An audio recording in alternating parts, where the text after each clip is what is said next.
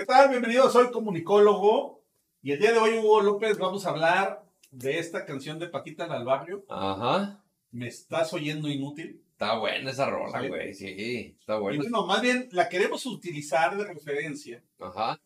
porque hay alguien que hace todo un discurso en torno a si se debe cambiar o no la educación y cuál es el sentido que esta debe tener. Sobre todo hoy, de cara a que eh, tú sabes que en México la Secretaría de Educación Pública, impulsado por los preceptos amorosos de López Obrador, pues ahora quieren quitar los exámenes, ¿no?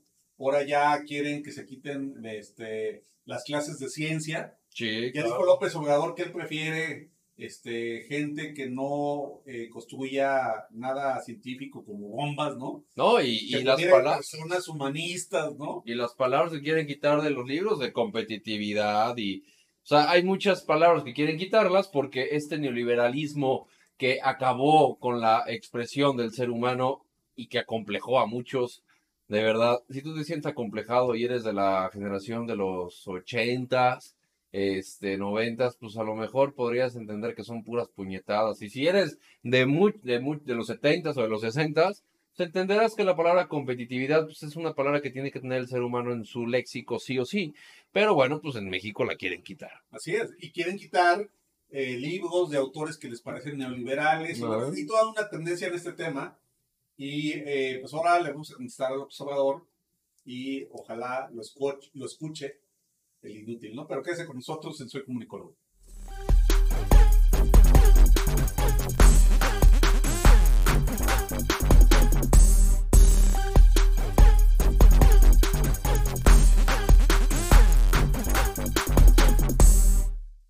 Me estás oyendo, inútil. Y esto es un video que les vamos a poner de Francesco Petrosi, Petrosi. Que fue eh, secretario, bueno, ex, ese es ex, ex, ex ministro Ujú, de Cultura del Perú, Exacto. que también fue legislador allá en su país, en- de, de- de 2016 a 2019 fue legislador, En Mm, 2019 fue nombrado ministro de Cultura, duró poco tiempo, unos dos o tres meses como ministro de Cultura, mm, pero en un debate en la Cámara Legislativa del Perú sobre el cambio de la política educativa, expresa un discurso que no tiene desperdicio alguno y que esperemos que lo escuche Que es contextualizable El- en el México hoy por hoy.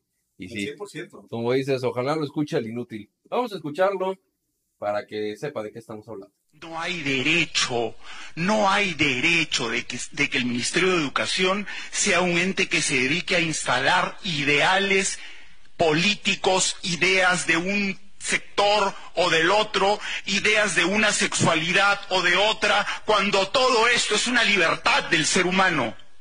Yo no fui al colegio para que me enseñaran con quién acostarme. Yo fui al colegio para que me enseñaran lo que tiene que saber una persona para triunfar en la vida, para adquirir saber. No fui al colegio para que me dijeran en qué Dios tengo que creer, porque eso lo decido yo. Porque yo tengo la capacidad mental y moral para decidir qué es lo correcto, qué es lo ético, qué es lo que me conviene a mí.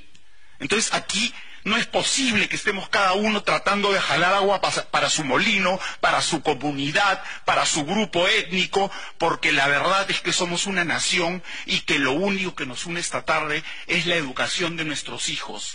No hay derecho, no hay derecho de que el Ministerio de Educación desde los primeros años 2000 haya instalado en los chicos un pensamiento político determinado. No hay derecho. A los chicos hay que darles la libertad de decidir. Y para eso, ¿sabe usted cuál es el ingrediente? Ser culto. Ser culto, estar bien instruido, ser capaz, mirarte al espejo y decir yo puedo porque sé. Esa es la misión del Ministerio de Educación y no lo que están haciendo y no instalar en las mentes de los chicos qué tienen que decir, cómo tienen que pensar, a quién tienen que odiar. Porque lo que se ha logrado es que en el Perú ya no se puede vivir. ¿Y sabe usted por qué? Porque los seres humanos no tienen empatía entre ellos. Porque tú estás equivocado. ¿Y sabes por qué estás equivocado? Porque yo lo digo. Así no es la vida, pues. La vida no es así. Ni tú estás totalmente equivocado, ni yo tampoco. Tiene que haber un medio en el que podamos encontrarnos los dos y llevar a nuestro país hacia el desarrollo. Esa es... Miren, les voy a decir, eh, basándonos en este discurso, les voy a decir que las palabras que quieren quitar de los libros de educación, eh, los libros de, de texto gratuito, es calidad educativa, competencia, sociedad del conocimiento, eficiencia y productividad. Esas son las palabras que quieren quitar de los libros de texto gratuito, y eso lo dice la Secretaría de Educación Pública.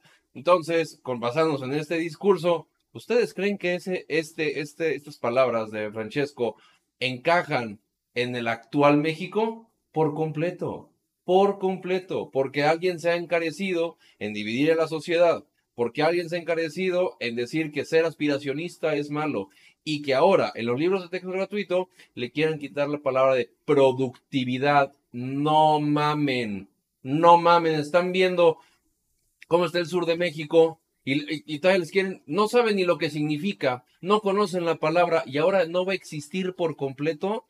Tengan tantita madre, cabrón.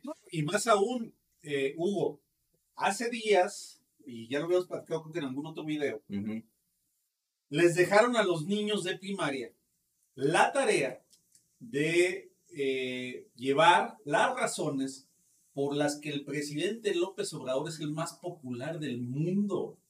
No mames, ¿sí hicieron? Sí, Ah, eso es cierto. qué En algunas escuelas Ah, eh, en nuestro país, mm, sí. pidiéndole a los niños que expresaran esa opinión. O sea, imagínate eh, orillándolos a pensar que así es, que la realidad que ve López Obrador y sus focas aplaudidoras es la realidad de todo México, ¿no?